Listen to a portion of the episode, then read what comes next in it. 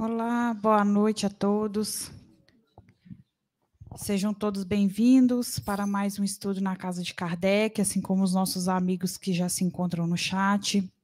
Nosso abraço fraterno. Peço por gentileza que desliguem os celulares para que o nosso estudo ele corra em plena harmonia. Hoje vamos dar continuidade ao estudo do Evangelho segundo o Espiritismo, nosso estudo de hoje é intitulado Severo consigo, indulgente com os outros, é número 58 nosso estudo. E para dar início à nossa atividade, eu convido o Gino que faça a prece inicial. Então vamos elevar o nosso pensamento mais alto, pedindo a presença de Jesus e dos amigos espirituais do plano superior, que sempre nos ajudam, nos intuem e abrem os nossos corações para que as mensagens aqui reveladas possam calar fundo na nossa alma e que a gente possa utilizá-las em nossa jornada evolutiva. Que possamos ter nos próximos minutos momentos de reflexão, de aprendizado e de louvor diante do Evangelho e da palavra de Jesus. Se conosco, mestre amigo, hoje, agora e sempre. Assim seja. Hoje vamos estudar o capítulo décimo, Bem-aventurados os, os que são misericordiosos. Dentro de perdoai para que Deus vos perdoe. Eu vou fazer uma leitura inicial do item 2 e a Cida vai fazer a leitura em seguida do item 18 e fará algumas considerações. Se perdoardes aos homens as faltas que cometerem contra vós, também vosso Pai Celestial vos perdoará os pecados. Mas, se não perdoardes aos homens quando vos tenham ofendido, vosso Pai Celestial também não vos perdoará os pecados. São Mateus, capítulo 6, versículo 14 e 15. Cida, boa noite. Boa noite a todos. Jesus possa nos intuir, nos abençoar nesta noite. Eu vou fazer a leitura do item 18 do capítulo 10 do Evangelho segundo o Espiritismo. Bem-aventurados os que são misericordiosos. Caros amigos, Sedes, sede severos convosco, indulgentes para as fraquezas dos outros. É esta uma prática da santa caridade que bem poucas pessoas observam. Todos vós tendes maus pendores a vencer, defeitos a corrigir, hábitos a modificar. Todos tendes um fardo mais ou menos pesado a alijar para poder desgalgar o cume da montanha do progresso. Por que então, a vez de mostrar-vos tão clarividente com relação ao próximo e tão cegos com relação a vós mesmos? Quando deixar, deixareis de perceber nos olhos dos vossos irmãos o pequenino argueiro que os, que os incomoda sem atentardes na trave nos vossos olhos, que a trave nos vossos olhos vos cega, fazendo-vos ir de queda em queda? Crede-nos, crede-nos, vossos irmãos, os espíritos. Todo homem bastante orgulhoso para se julgar superior em virtude e mérito aos seus irmãos encarnados é insensato e culpado. Deus o castigará no dia da sua justiça. O verdadeiro caráter da caridade é a modéstia e a humildade, que consistem em ver cada um apenas superficialmente os defeitos de outrem e esforçar-se por fazer prevalecer o que há nele de bom e virtuoso. Porquanto, embora o coração humano seja um abismo de corrupção, sempre há, em algumas de suas dobras mais ocultas, o germe de bons sentimentos, centelha vivaz da essência espiritual. Espiritismo, doutrina consoladora e bendita. Felizes do que, dos que te conhecem e tiram proveitos dos salutares ensinamentos dos Espíritos do Senhor. Para esses, iluminado está o caminho ao longo do qual podem ler estas palavras que lhes indicam o meio de chegarem ao termo da jornada. Caridade prática, caridade do coração, caridade para com o próximo, com para si mesmo, numa palavra, caridade para com todos e amor a Deus acima de todas as coisas, porque o amor de Deus resume todos os deveres e porque impossível é amar realmente a Deus sem praticar a caridade, da qual fez ele uma lei para todas as criaturas. Não sei se pronuncia assim, mas o autor é Defetré, Dufetré, bispo de Neves Bordeus. Bom, então vamos em linhas gerais, né? Trazer um pouquinho da, dessa mensagem aqui, o mais próximo possível do que esse espírito nos trouxe. É, devemos ser mais severos conosco e menos severos com os outros. É? É, mais do que ser menos severos, nós devemos ser indulgentes com as fragilidades dos outros. Significa dizer, e, e é algo assim que, que eu gosto muito e que Humberto de Campos fala no livro dele, Boa Nova, que é enxergar a luz nas pessoas, que era o que Jesus fazia.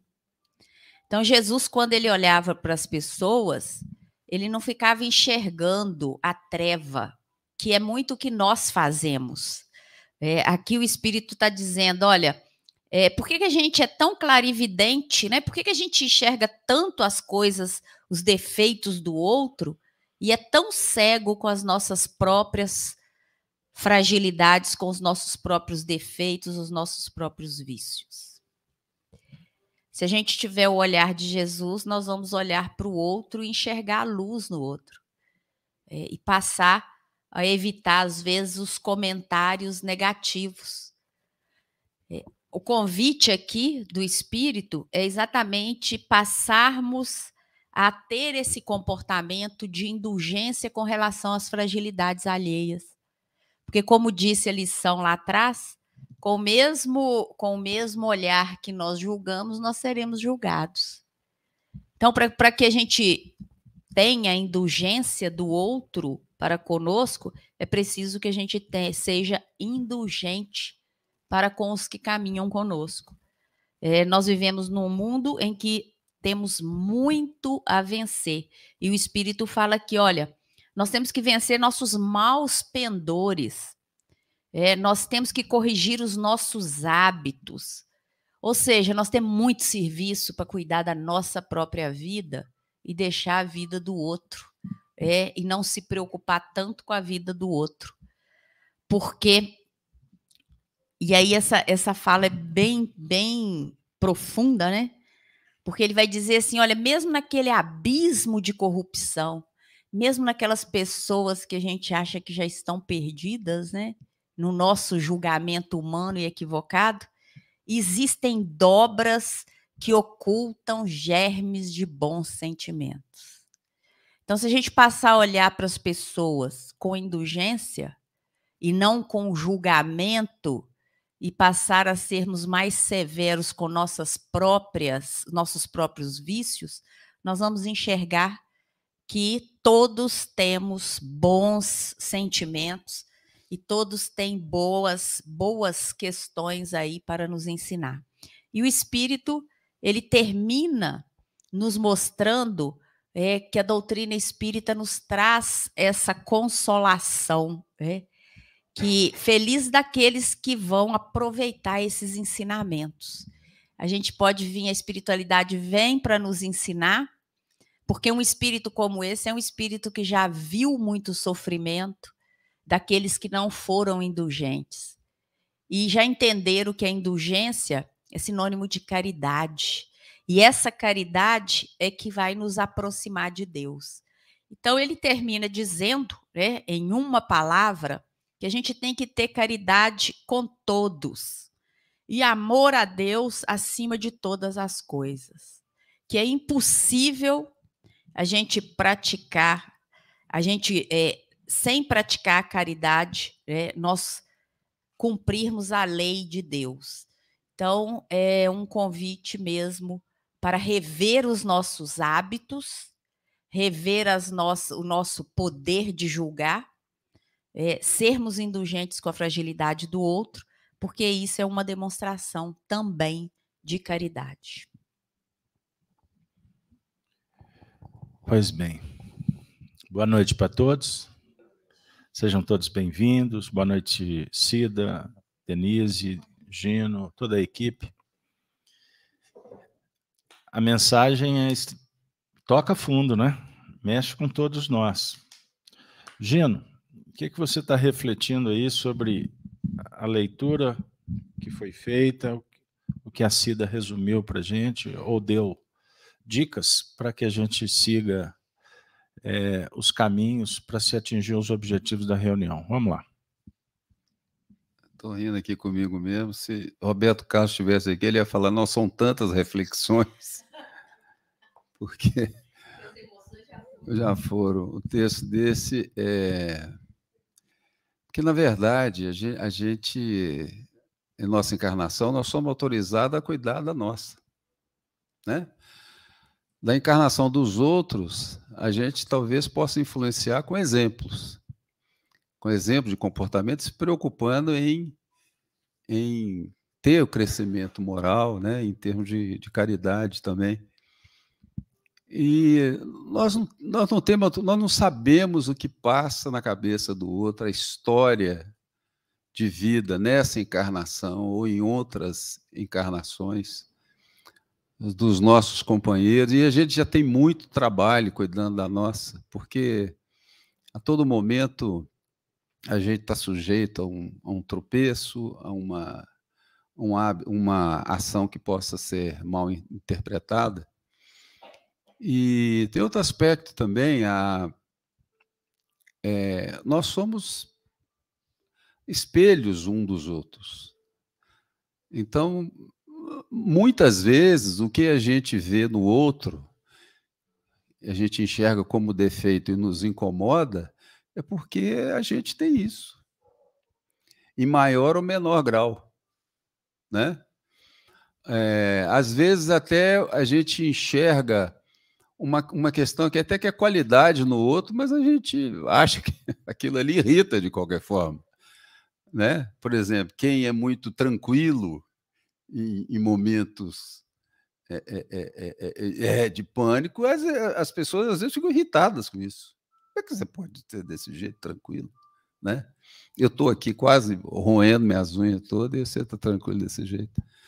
Então, eu acho que a, a, a, principal questão que fica das reflexões é essa que nós temos muito trabalho cuidando da gente, que é um desafio muito grande, né? a gente lidar com todo o nosso passado, com, com, a nossa carga do passado, diante dos desafios que são colocados no dia a dia na nossa atual reencarnação. É, o caminho é maravilhoso. No capítulo 18 do Evangelho segundo o Espiritismo, Kardec nos ensina a refletir em torno da parábola das bodas. Porque ela é um diálogo perfeito quanto ao estudo e à vivência das leis divinas e naturais. Ou seja, trabalhar virtude objetiva-se a plenitude da justiça e da liberdade. Vejam só. Porque a justiça é a soma de todas as virtudes. Eis a justiça divina. Da mesma forma, a fé, que é mãe de todas as virtudes. Olha que maravilha. Eu estou trazendo conceitos kardecianos, ok? E a caridade é uma das expressões, é uma, é uma faceta das, da virtude. Guardem isso, porque é, é de extrema importância para se entender a moral espírita, que é a moral do Cristo. A questão 621. Aonde está escrita a lei de Deus? Eu chamo sempre atenção. Já tem décadas. Eu fico repetitivo, né? A idade. A pergunta não é assim: aonde estão escritas as leis de Deus?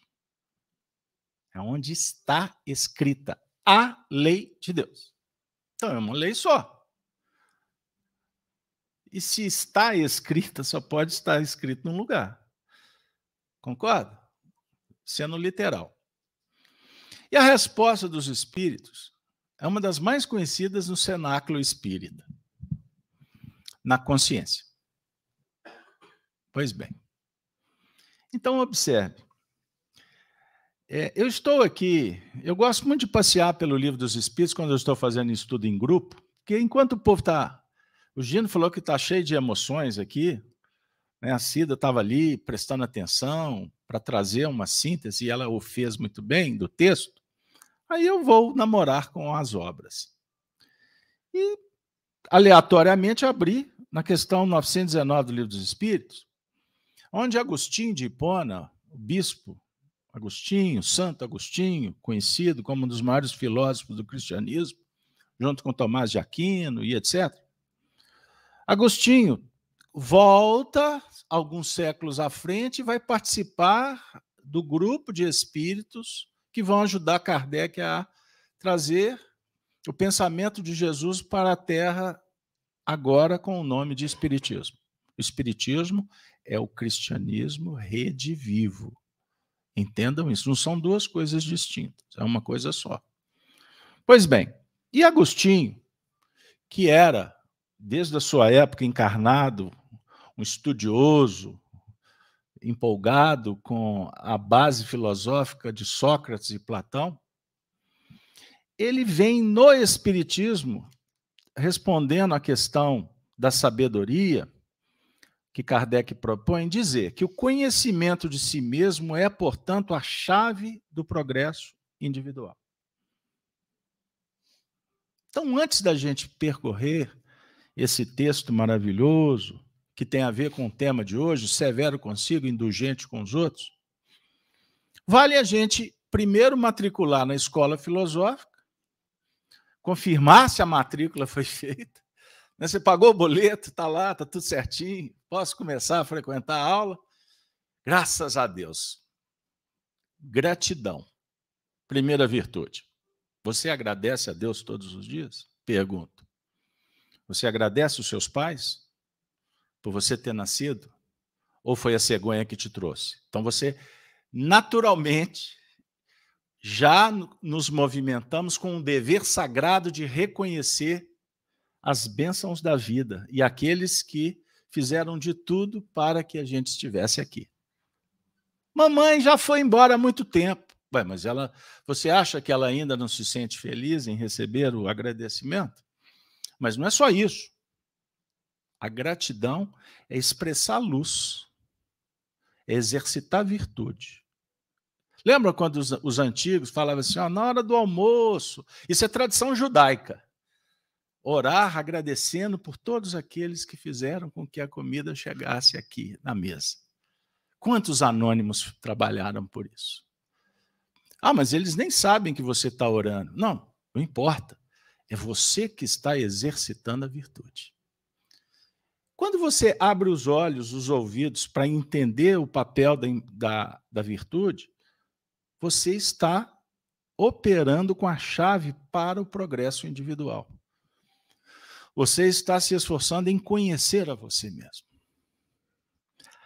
Agostinho diz ainda: aquele, pois, que tem o sério desejo de melhorar-se, percruste a sua consciência a fim de extirpar de si as más tendências. Olha só. Então, dentro dessa linha filosófica, e naturalmente eu tenho que obrigatoriamente lembrar de Sócrates, quando diz, diz: Eu sei que nada sei, mas sei que preciso saber.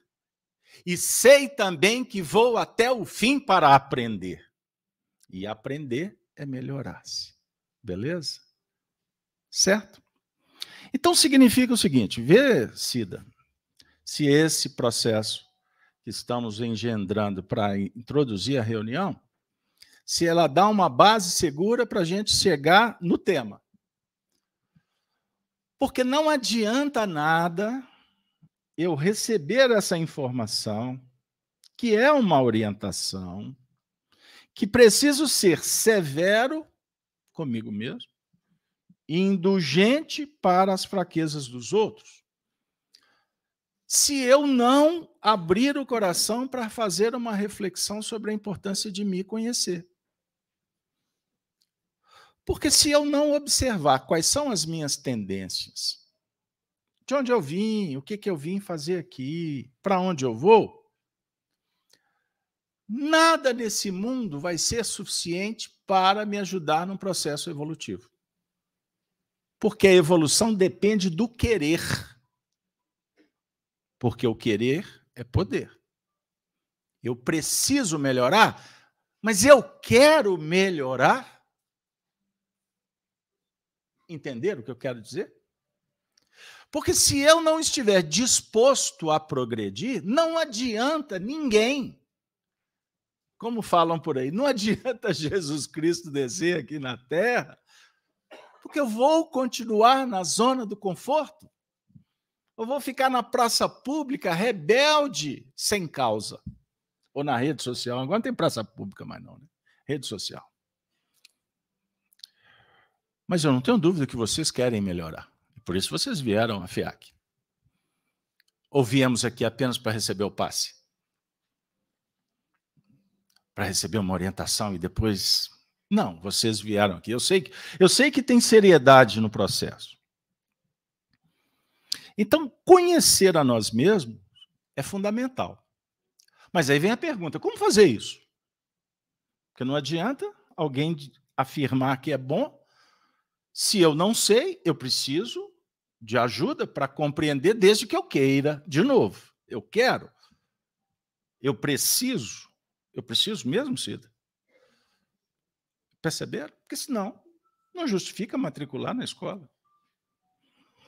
Então, observe como que o Agostinho, como a espiritualidade que compõe essas notas orientativas, chegam para o nosso coração, inclusive lá no final do texto, dizendo assim: o Espiritismo, doutrina consoladora e bendita. Felizes dos que te conhecem e tiram proveito dos salutares ensinamentos dos Espíritos do Senhor. Vocês concordam? Ele está dizendo: felizes os que conhecem, não é isso? Mas não fica por aí. E tiram proveito, porque você pode conhecer e não tirar proveito. Ou seja, eu tenho informação, sei dos espíritos, sei da mediunidade, recebi até uma mensagem de um irmão já desencarnado, de um pai, de um filho. Fui curado no centro espírita. Mas eu não tiro proveito. E o tirar proveito não é bem-estar, não é prazer. O espiritismo pode ser tratado como mais uma coisa que eu vou lidar com o valor com o que pesa, né, o que dura atendendo apenas os meus sentimentos egóicos. Não é tirar proveito nesse sentido, como o materialismo propõe. E por isso somos hedonistas, consumistas, imediatistas. E por isso estamos sofrendo, depressivos, ansiosos, angustiados. Tirar proveito aqui só tem Veja se vocês concordam comigo, hein? Por favor. Se não, mande uma mensagem, um e-mail, dê um dislike, faça aí o que você quiser. Mas tirar proveito só pode estar sendo indicado tirar proveito no sentido de melhorar. Internalizar. Internalizar. Para vivenciar. Porque senão vai ser mais uma informação nesse momento que a gente está sendo atropelado por uma quantidade de informações e pelas estatísticas, a maior parte dessas informações não servem para nada porque eu continuo confundido, perdido, ansioso, vazio por dentro. Perceber? Então eu vou devolver agora a palavra para Cida, porque eu quero que a Cida, eu quero pedir a Cida, que a Cida explore melhor que severidade, afinal de contas, é essa. Por quê? Está dizendo, seja severo Severo é flagelar, flage... severo é ser um ditador, tirano, é tirar a liberdade, é censurar, é mandar prender, matar, é aquela ferida pisar em cima. Que severidade, afinal de contas, é essa, Cida, por favor?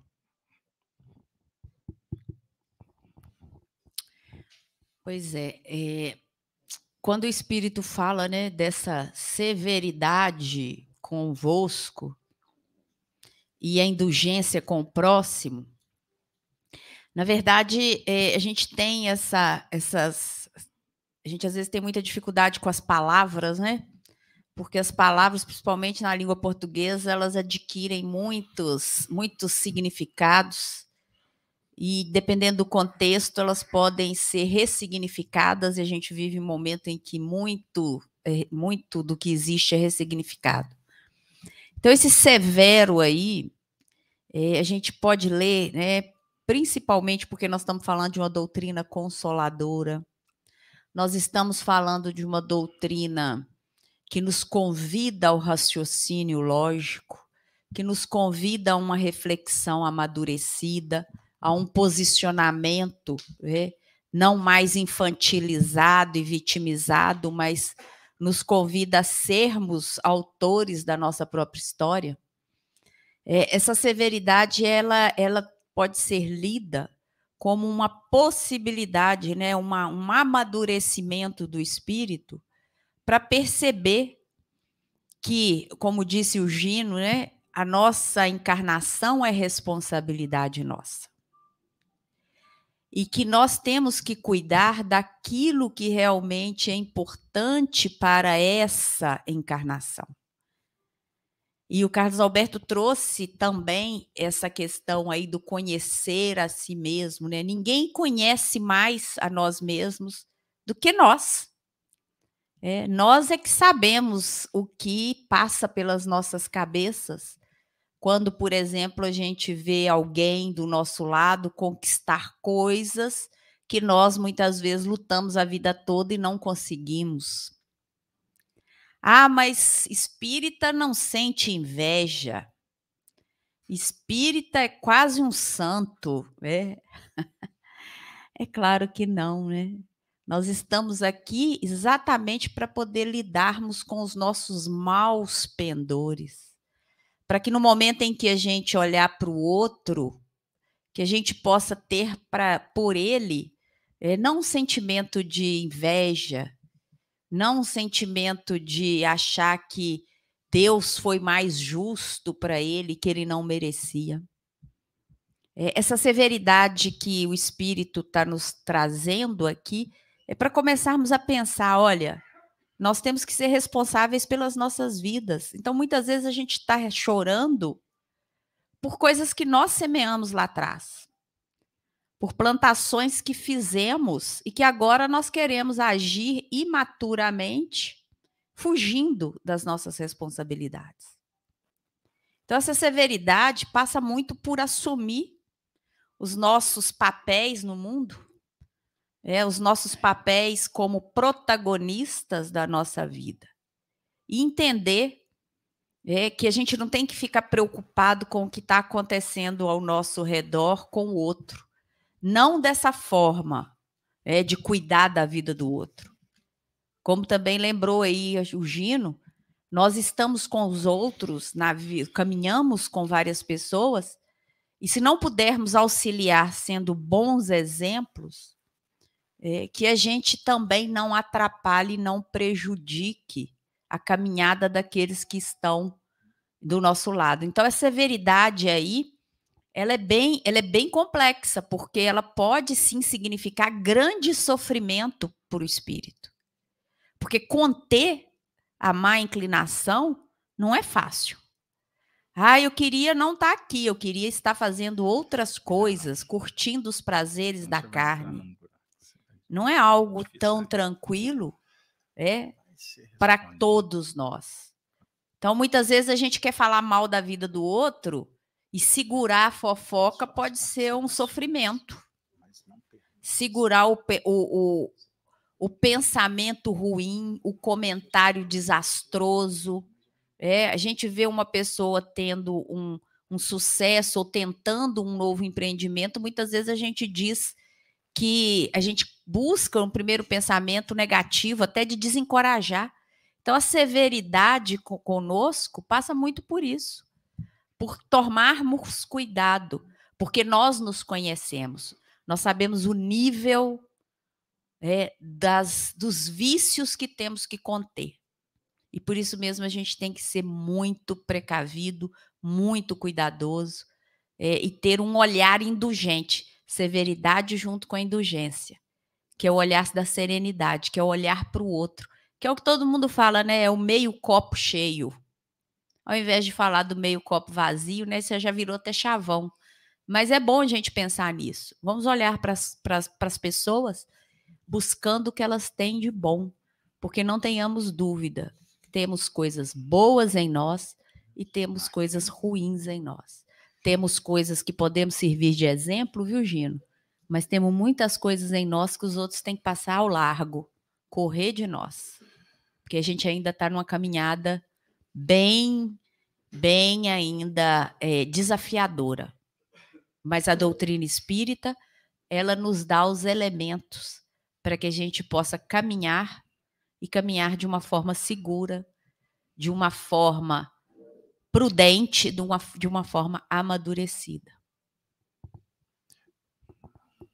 Eu gostaria de trazer alguns comentários aqui do chat. Obrigada, amigos. A Auresina, Janaína, Rejane, a Doralice, o Gerson, a Kátia, Dona Núzia, todos, vários amigos aqui que eu gostaria de citar o nome. Então, no nosso estudo, nós podemos, né, nós, nós estamos observando o quanto de de, de questões ainda temos a trabalhar né, no nosso íntimo. E exatamente esse comentário, vários comentários com relação a isso que os nossos amigos estão fazendo aqui no chat. Que nós possuímos ainda muitos defeitos e que o outro pode ser o nosso espelho.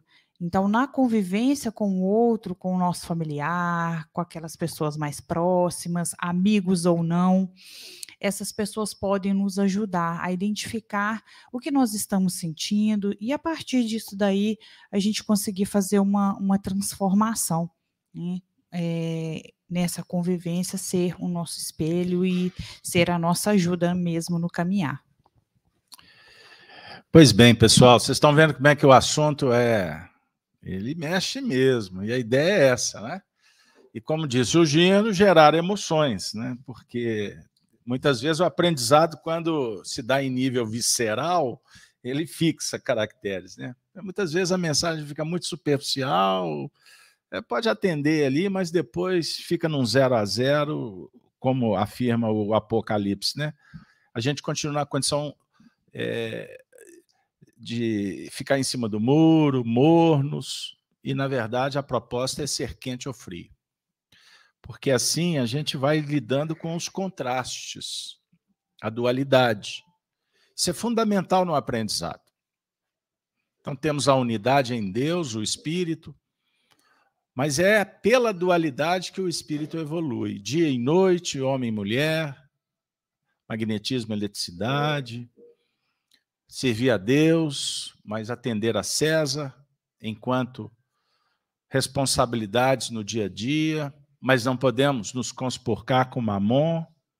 Enfim, nós estamos sempre lidando com esse dilema existencial, o bem ou o mal, que faz parte do, do princípio do entendimento da lei. Nós começamos a falar sobre ela. Então, naturalmente, a gente abre o livro dos Espíritos na lei, nas leis morais, e a primeira lei que, a, que Allan Kardec nos apresenta é a lei divina e natural. Então, observe. Isso aí, para os intelectuais, é um prato cheio, né? A gente voltar lá nas ideias de Tomás de Aquino, de Aristóteles, sobre o ponto de vista da lei que está esculpida na nossa consciência. Eles estão falando a mesma coisa. Então, o que é a lei natural? O que é a lei divina?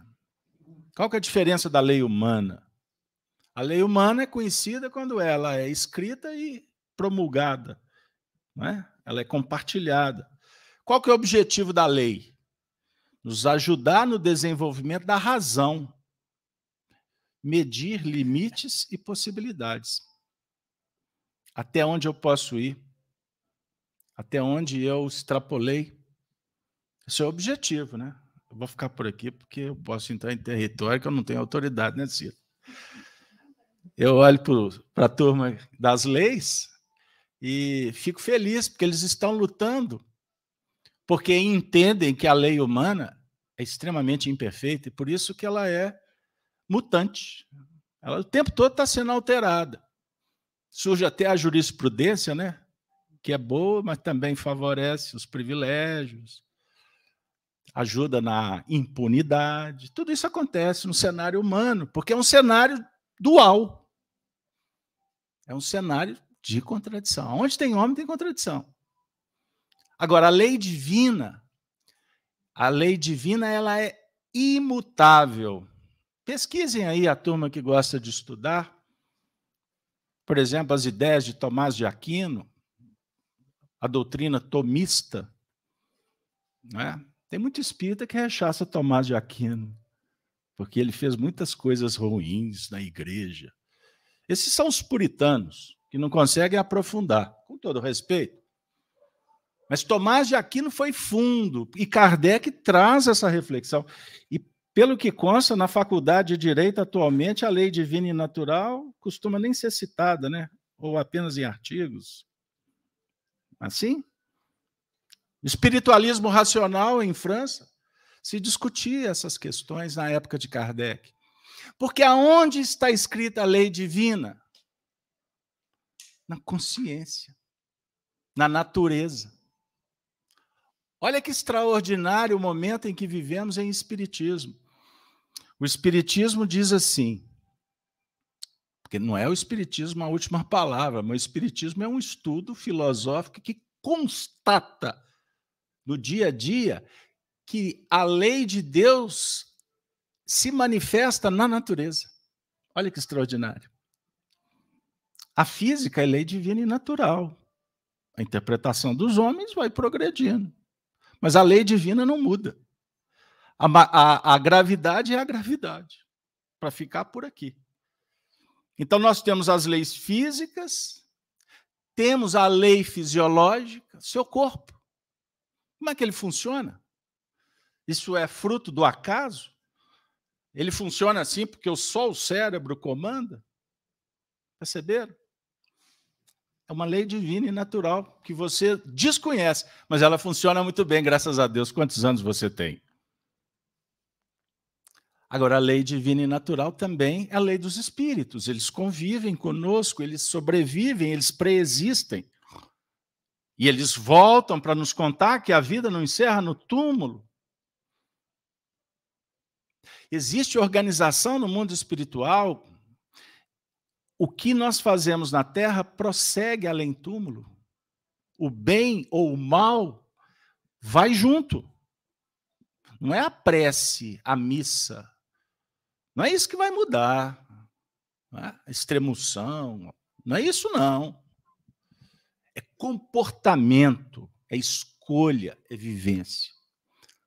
Portanto, existe uma lei divina e natural que a gente tem que repetir toda reunião espírita, que é a lei moral. Aonde que está essa lei moral? Ela está sendo trabalhada na planta. A planta se planifica sendo planta, produzindo fotossíntese.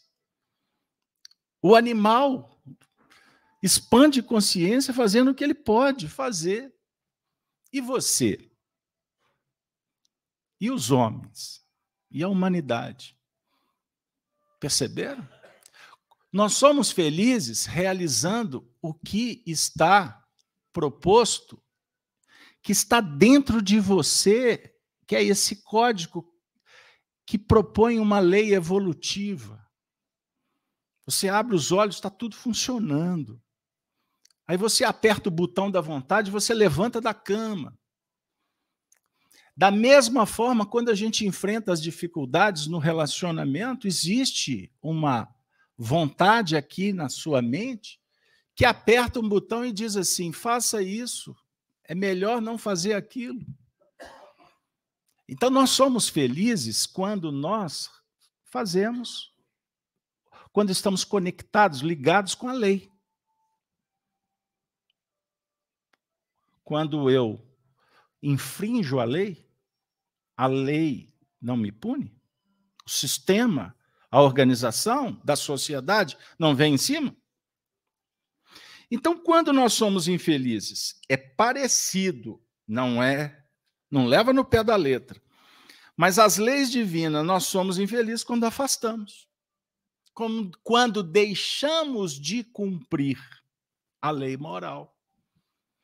O texto está dizendo: sede severos consigo mesmo e misericordiosos com os outros, brandos, amigos, que, aliás, aliás, a amizade é o grande lance da vida, né? Quem não tem amigo, não tem tesouro.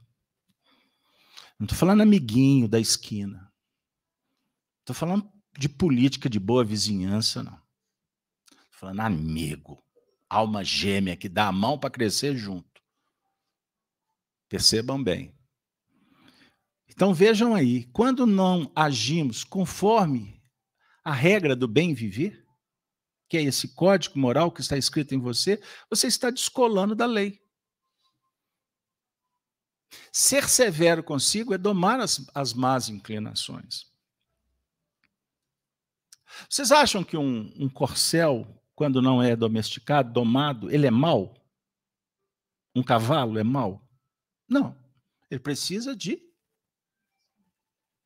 Ele precisa de um cavaleiro que vai educá-lo. Então a paixão que está dentro de você não é má.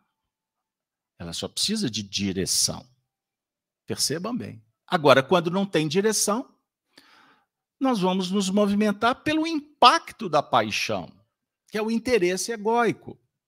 Então você está convivendo com alguém.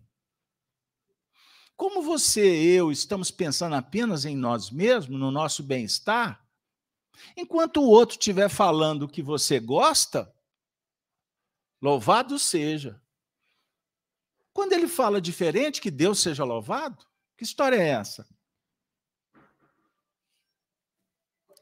Vale enquanto pesa? Não é assim? Essas relações que a gente escolhe, pautada no, na superficialidade, no hedonismo, isso não tem validade por muito tempo. Isso vai acabar rápido. Sabe por quê? Falta moral. E essa sociedade em que vivemos, materialista, ela está imputando isso até para as crianças. Como é que você pode esperar que uma criança tenha uma vida virtuosa se desde os primeiros movimentos da vida ela está sendo jogada na lata de lixo das sombras egóicas que destroem, a, que tiram o indivíduo dele mesmo, da vivência dos princípios da natureza divina. Entenderam? Isso mata. Isso estiola. Quem não ama está se estiolando. Ele está perdendo energia. Ele está morrendo gradativamente. Porque o amor é luz. O amor, entendam isso, amor é alimento. Como é que você vai curar um indivíduo se ele não acredita no médico? Se ele toma o remédio por obrigação? Não vai dar, não, vai dar ruim, não é? É assim que fala. Isso não vai dar bem. Como é que a gente pode pensar em abençoar quem convive conosco se nós não estamos interessados nem em amar verdadeiramente a si mesmo? Como é que você vai amar o próximo? Eu não estou falando interesse pessoal, é amar. Amar é desinteresse, amar é virtude, amar é respeito, amar é adocicar, amar é romancear, amar é responsabilizar, é humildar. Amar, entendam isso, é um dever sagrado para o bom entendedor que já viu que o pingo é letra. Percebeu, Gino? Então, ser severo, eu entendam bem, ficamos a noite inteira falando que possa ser severidade do evangelho. Não é ortodoxia, não é engessamento, não é moralismo barato que você conceitua para o outro fazer e você não está disposto. Exemplificar, perceberam?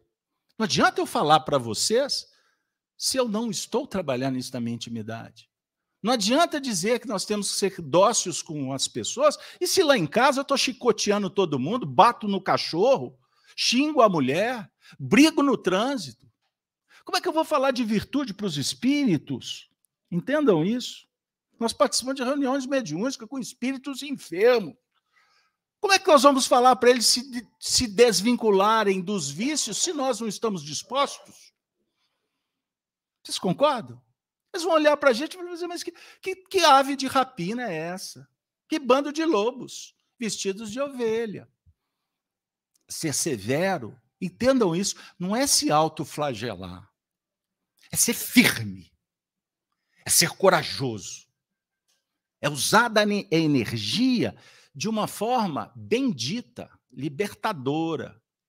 Então, com o outro, amor mas você se conhece.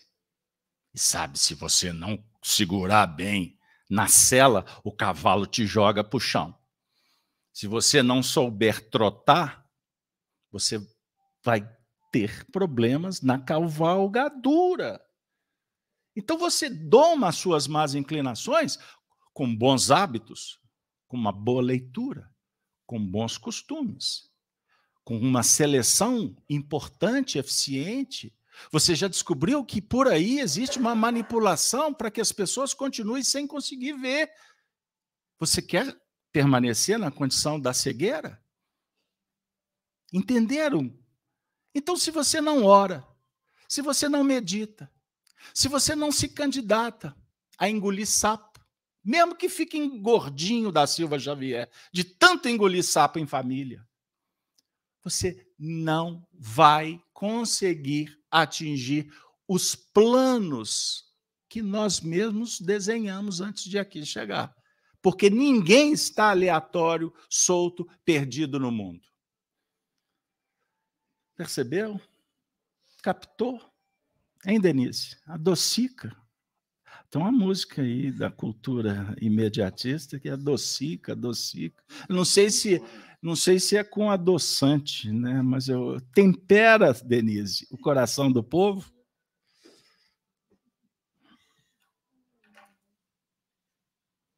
Nossa, quantas reflexões, meu Deus. Eu estava aqui pensando é, na questão da exatamente da severidade, assim, nós rapidamente nós condenamos o outro, falamos do outro, e muitas vezes a gente esquece de nós mesmos. E Jesus o tempo inteiro nos convida a perdoar, a amar. É, o primeiro passo da gente vivenciar esse, esse evangelho é começar nas nossas atitudes. A perdoar, a amar, a respeitar, é, aqui no texto lido, né, que a Cida citou, é, Kardec nos disse, né, não sentirmos melhor do que o outro, porque nós não somos melhor do que o outro. Cada um está na sua condição, no seu aprendizado, mas nós não somos melhor do que o outro. Então, Jesus nos convida o tempo inteiro, né, como eu disse, a perdoar, a amar, a seguir em frente, a vivenciar o Evangelho. E assim nós vamos vencendo as nossas dificuldades, com alegria no coração, mesmo passando por situações difíceis, nós somos o tempo inteiro inspirados pelos nossos amigos espirituais também, e nós não estamos sós, estamos tendo todo o suporte para seguirmos adiante. Então vamos aproveitar a oportunidade. Gente, Cida tem uma. É, é Kinder Ovo que tinha surpresa? É um negócio assim? Esse povo é antigo, né, dona Mirtes? É Kinder Ovo? É uma balinha que você abria, tinha umas coisinhas assim. Eu, é chocolate? É isso mesmo? É chocolate. A Cida tem uma surpresinha para vocês. Mas só para corrigir, Kinder Ovo não é antigo, não, viu, gente? Tá até hoje a meninada adora. Tem ainda? É, e muito. Desculpa, é porque eu vivo em faixas atemporais. Né? Bom, é, é importante a gente perceber que os estudos eles vão se, se entrelaçando, né? E o livro dos Espíritos, na questão 893, que fala da perfeição moral, no tópico As Virtudes e os Vícios, tem o seguinte questionamento: qual a mais meritória de todas as virtudes? E eu tenho a impressão que essa resposta ela coloca, ela coroa as reflexões que estão, que foram trazidas nesta noite e que vão continuar conosco e que tem que servir de convite para que a gente continue a refletir a partir daqui, né? A espiritualidade vai dizer o seguinte, que a mais meritória de todas as virtudes, para responder isso, ele começa dizendo: todas as virtudes têm seu mérito. Porque todas são sinais de progresso no caminho do bem a virtude sempre que há resistência voluntária ao arrastamento dos maus pendores. Então, de novo, isso aqui tem que ficar muito claro para nós. Todas as vezes que nós resistimos, existe virtude. Todas as vezes que resistimos ao, ao mal, todas as vezes que resistimos àquelas sensações que vão nos tirar do caminho do bem, nós estamos ali é, diante de uma virtude. E aí a espiritualidade vai mais um pouquinho, né? Mas a sublimidade da virtude consiste no sacrifício do interesse pessoal, pelo bem do próximo, sem segundas intenções. Então, nada de virtude utilitária. Vou ajudar porque eu sei que lá na frente eu vou ter um benefício. Não é isso é a virtude do samaritano, que descendo é, de Jerusalém para Jericó, encontrou um homem caído e o atendeu e cuidou dele e foi e seguiu o seu caminho. Então, desinteressadamente, sem segundas intenções. E a espiritualidade vai coroar aqui para dizer que a mais meritória é a virtude que vai se basear na mais desinteressada caridade. Então, eu acho que é, essa questão, né, 893 do Livro dos Espíritos, traz para nós informações extremamente válidas e pertinentes para que a gente possa colocar nas nossas mentes, no nosso coração e que a gente possa pensar nisso. Todas as vezes que a gente estiver diante de uma situação que vai nos desafiar, a resistência ao mal já é uma virtude. Todas as vezes que a gente tiver a oportunidade de servir, o servir desinteressadamente é uma virtude. Porque a caridade desinteressada é uma virtude. E no texto que nós lemos anteriormente, ele falava da humildade e da modéstia. Então, para gente, a gente colocar a caridade como, como uma virtude tão importante para nós, a serviço do outro, é muito importante que a gente seja humilde, que a gente seja modesto, é, sem segundas intenções, sem interesses outros, né? Mas numa, numa claridade muito grande, porque é assim que nós estaremos resistindo ao mal e, principalmente, é, caminhando rumo ao nosso progresso moral, tema que foi trazido assim muitas vezes aqui nessa noite e que por uma razão muito especial precisa fazer parte da nossa dos nossos propósitos de vida, é, a resistência ao mal, a busca da virtude e a caridade desinteressada. Allan Kardec abre o capítulo décimo, Bem-aventurados os que são misericordiosos, com três trechos do Evangelho, e nós lemos o, o item 2. Eu acho que vale, nós abrimos e vamos caminhar na conclusão do trabalho, relembrando esse trecho, que está em Mateus capítulo 6, versículo 14 a 15.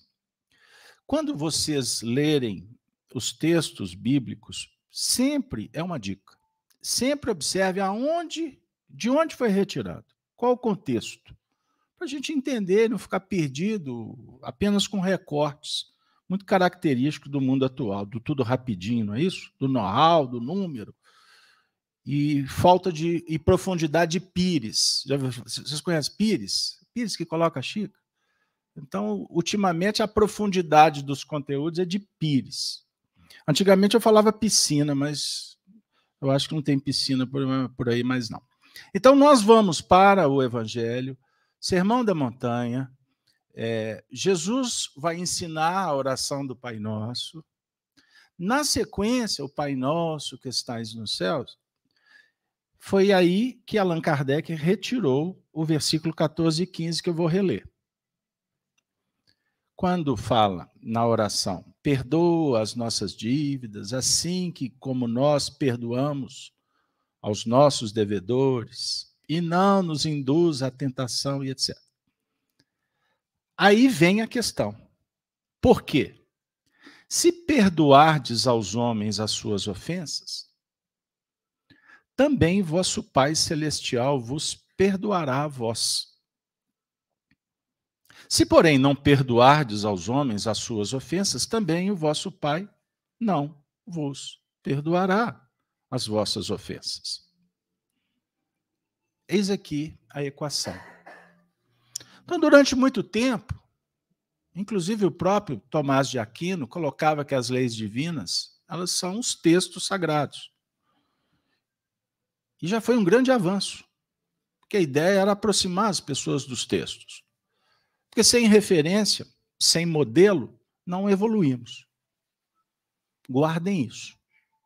Se você não tiver um referencial, se você não escolher uma dica, um princípio, a gente fica perdido. Por isso que estudar história é importante. Mesmo jeito que estudar os números, a matemática, a música. Todas as ciências são benditas para o aprendizado. A língua eu conversava com uma professora aqui anteriormente, e ela citou Emmanuel falando da bendita língua portuguesa,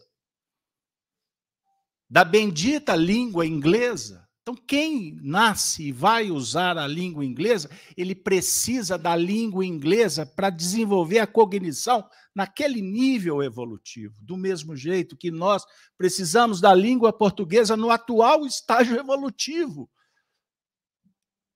Vocês estão entendendo em que lugar que nós estamos chegando quanto humanidade? Então nós precisamos de referência, precisamos de história. E precisamos do modelo. O modelo para nós é Jesus, não tem melhor. Não é pessoa Jesus, embora ele faça tudo o que ele ensina. É o paradigma que ele propõe, que é a vivência da virtude. E voltando, ele fala que o reino dos céus é comparado a um pai que celebra as bodas do filho. Então, é um casamento. O casamento representa perpetuação, progresso. Nós vivemos em. O casamento representa uma apólice que garante integração entre seres, entre as pessoas. Ninguém evolui sozinho.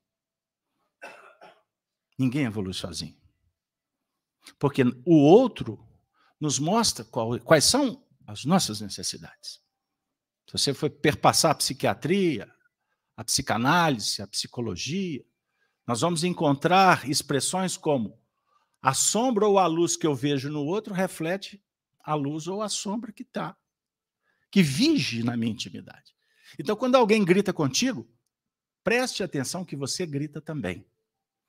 Quando alguém faz um carinho, você também tem essa virtude.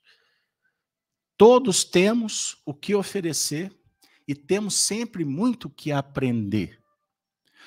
Porque a lei divina está aqui dentro. Vocês estão entendendo o livro sagrado que nós estamos nos referindo? Então, todo dia você abre uma página.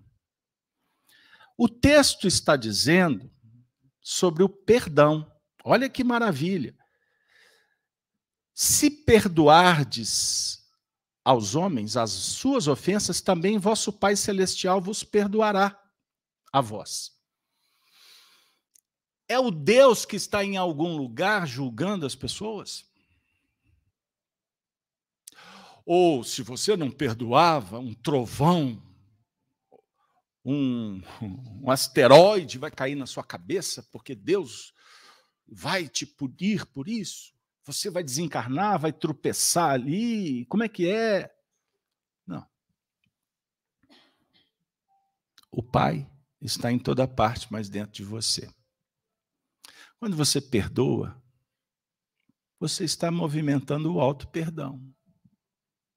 Quem perdoa de coração está livrando de tudo que impede ser humano. Porque o ser humano nasceu para amar e não para ter raiva, para ter nojo. O animal, sim. O homem, não. Só que a gente vive uma fase fisiológica bem animalesca. Talvez com comportamento pior do que os animais, porque, como fala o filósofo, o único animal que tropeça na mesma pedra duas vezes é o homem. Compreenderam? Agora, quando a gente não perdoa, o pai também não perdoa.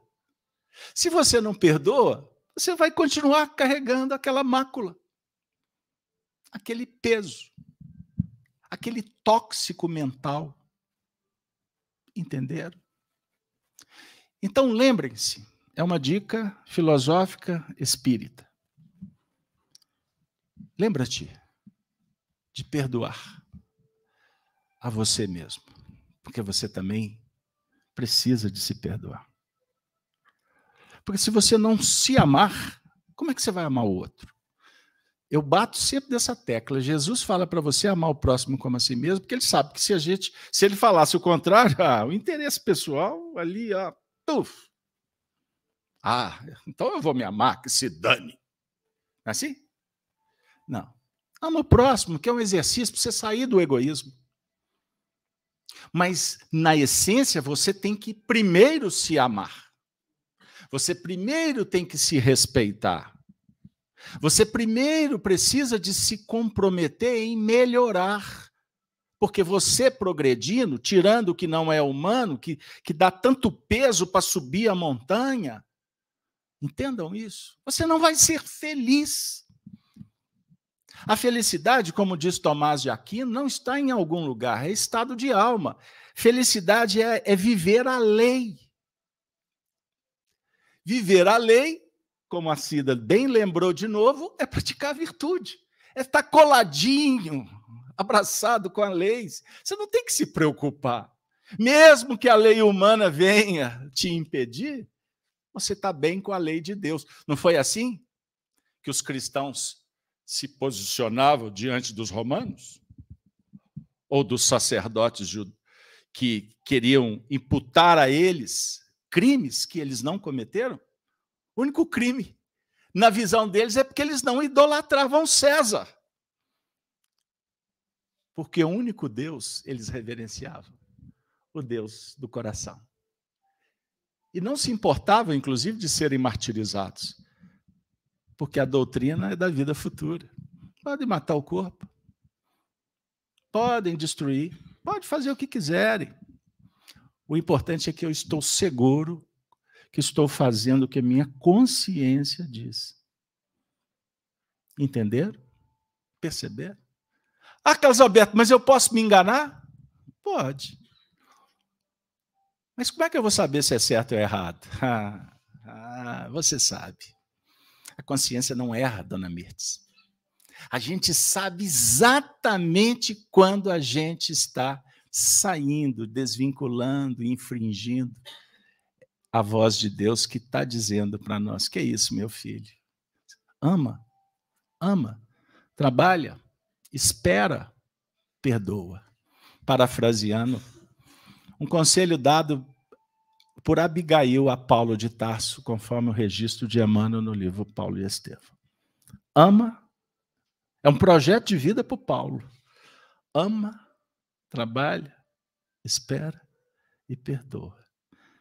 Gino, considerações finais para a gente encerrar o projeto de hoje.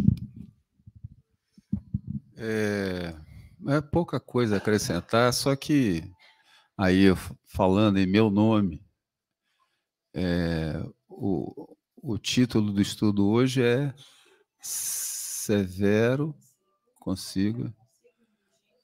É, e normalmente a gente é indulgente com a gente e severo com os outros, né? Daí a dificuldade, quer dizer, é, é uma tarefa assim, não é fácil. Daí a severidade que o texto fala, que é firmeza de propósito. Porque nós estamos numa condição desfavorável que nós temos que nos harmonizar com a lei divina. Como você faz isso se não tiver firmeza de propósito, se não tiver, é, é, se não quiser muito? A severidade é, é, é mais por esse lado que qualquer outro. É uma tarefa difícil. É, é, nós temos que partir para um, um grau de perfeição, precisamos ter firmeza de propósito.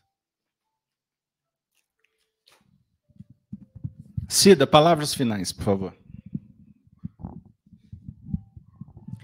Bom, é, finalmente, né? Mas não conclusivo, eu acho que a gente tem que pensar bastante, é, entendendo que essas reflexões elas não põem um termo é, nas nossas, nos nossos desafios. É, e quando fala em, falamos hoje tanto em disciplina, né? disciplina, é, propósito, a gente não pode esquecer que nós vivemos momentos de muitos desafios, é, em que as terras, o chão, o chão está muito fluido, né? Então você muitas vezes fica entre valores, né? o Carlos Alberto fala muito disso, da dualidade, dos valores, e às vezes a, as coisas, a normalização de alguns, alguns comportamentos nos coloca até em xeque. Mas é um momento de nós voltarmos para a nossa intimidade, de nós voltarmos para o Evangelho de Jesus e buscar nele é, a força para seguirmos. Então, a mensagem final, acho que para todo mundo aqui, é: vamos voltar a estudar o Evangelho, vamos ter severidade conosco, indulgência com o outro, mas principalmente vamos trabalhar nossa humildade, nossa caridade, é, vamos buscar sermos melhores do que fomos até agora e que Jesus nos auxilie. É, para concluir, É, me chega aqui um, uma indagação vinda do mundo espiritual que eu preciso de considerar, embora eu já tivesse encerrado a minha participação. A pergunta é: eu tenho, eu sinto necessidade de me de reparar uma relação. Eu devo partir em busca do perdão? Essa resposta não tem receita pronta para ninguém. Mas lembra quando eu falei sobre o programa de Abigail para Paulo de Tarso? Trabalha, ama, trabalha. o terceiro movimento virtuoso é espera e perdoa. Eu falei antes de começar a reunião para um amigo. Nem tudo depende da nossa vontade. Nós não temos controle sobre tudo. Aliás, o único controle que realmente nós temos é sobre nós mesmos. E olhe lá que a gente vacila. Aprenda a ler os sinais da vida. Porque se você realmente estiver disposto a perdoar, e naturalmente o perdão dispara um processo, não é apenas de boca, é um comprometimento, se torna uma tarefa que pode demorar para começar sob o ponto de vista prático. Lembra-te que tudo começa no universo mental. E se realmente estiver despojado, se prontificando para o sacrifício, Chico Xavier costumava dizer: coloca na mão de Deus o que não te compete, o que você não tem controle. Coloca na mão de Deus. E espera.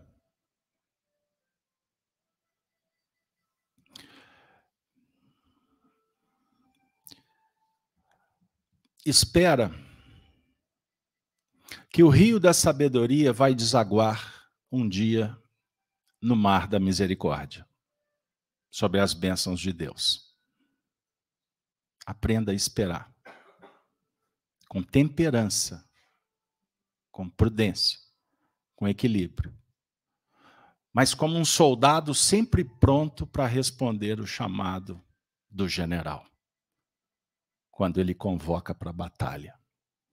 Aí ele vai feliz, despojado, pronto para dar a própria vida para cumprir a missão. Perceberam? Se você tem dúvida de como fazer, converse com Maria Santíssima, porque ela é a mãe referência para a humanidade. Soube, inclusive, assistir o que mãe nenhuma gostaria de ver. Mas ela compreendeu que até o escândalo é necessário, ai de quem o pratica. Mas ela, por amor, ela sabe esperar não revoltada, abençoando sempre.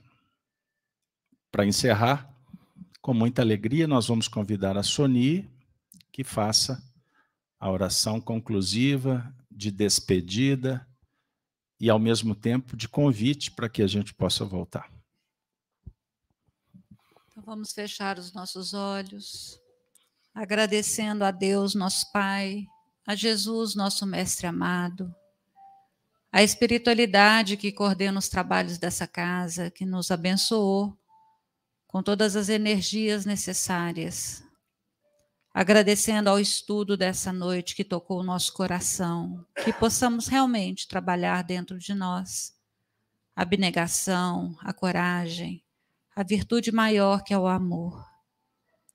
Que Maria Santíssima, que citada como Mãe Maior, possa estar em nossos lares, abençoando todos aqueles queridos que lá estão, abençoando a todos os necessitados dessa noite, que vieram em busca no lenitivo, aquelas pessoas que estão nas ruas, nos presídios, nas casas de repouso, nas casas de doenças mentais, ou que estão clamando por alguma dúvida ou sofrendo por algum sentimento conflitante. Que Maria Santíssima pode, possa acolher a todos nós e juntos formarmos uma só família com essa grande mãe. Obrigada, Senhor, obrigada, Senhora, por ter nos acolhido com tanto amor, com tanto carinho. E principalmente obrigada a esta casa de amor e de caridade, que ela possa estar sempre irradiando luz para todos nós. Que assim seja.